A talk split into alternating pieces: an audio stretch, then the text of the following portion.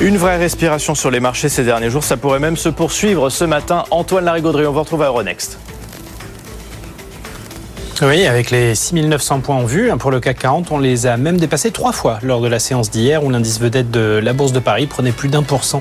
Les volumes étaient là en plus, hein, avec euh, plus de 3 milliards d'euros d'actions négociées. Déjà un marché un petit peu moins volatile, moins stressé. On a un VIX américain qui recule assez nettement du côté des 18 points. On s'éloigne un peu des 20, hein, qui signale quand même une, zone de stress quand même sensible. On va en reparler, mais les cours du pétrole se calment un peu. Ça a aidé aussi.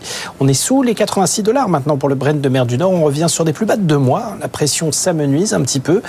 On a l'or, l'once d'or fin, qui est vraiment la valeur refuge par excellence, qui recule un peu sous les 2000 dollars. Les taux 10 ans qui se calment un petit peu aussi après les, les chiffres d'inflation euh, en Europe hier. Et puis un marché qui a moins tendance à pulvériser les entreprises cotées sur leur publication de résultats, même si dans certains cas il y a des déceptions.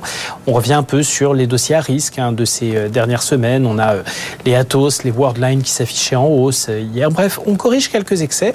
C'est pas plus mal. Et avec la tendance positive de Wall Street et un flux plutôt positif aussi ce matin en Asie, on a un CAC qui devrait démarrer la journée sur les plus hauts d'hier et tenter de déborder les 6900 points dans un premier temps.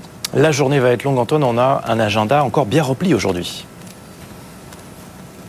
Oui, pour un jour férié, on va déguster encore avec des, chiffres de première importance. Alors tiens, en fait, en parlant de ça, jour férié, journée normale à la Bourse de Paris. Hein, ça cote normalement. On aura beaucoup de statistiques à venir du côté des États-Unis. À 13h15, euh, on va avoir l'emploi américain euh, en premier lieu. Hein. Vous savez qu'on a le rapport américain sur l'emploi qui sera publié vendredi. Là, on a l'enquête ADP sur l'emploi privé pour le mois d'octobre, avec une petite intensification attendue. On attend 142 000 créations de postes sur le mois.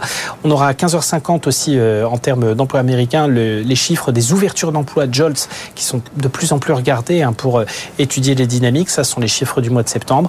Et puis à 14h45, on aura les indices ISM et PMI Market, euh, les indices de directeur d'achat de l'industrie pour le mois d'octobre pour les États-Unis. Puis à 19h évidemment, le rendu de décision du comité de politique monétaire de la Fed. On l'a dit a priori statu quo attendu.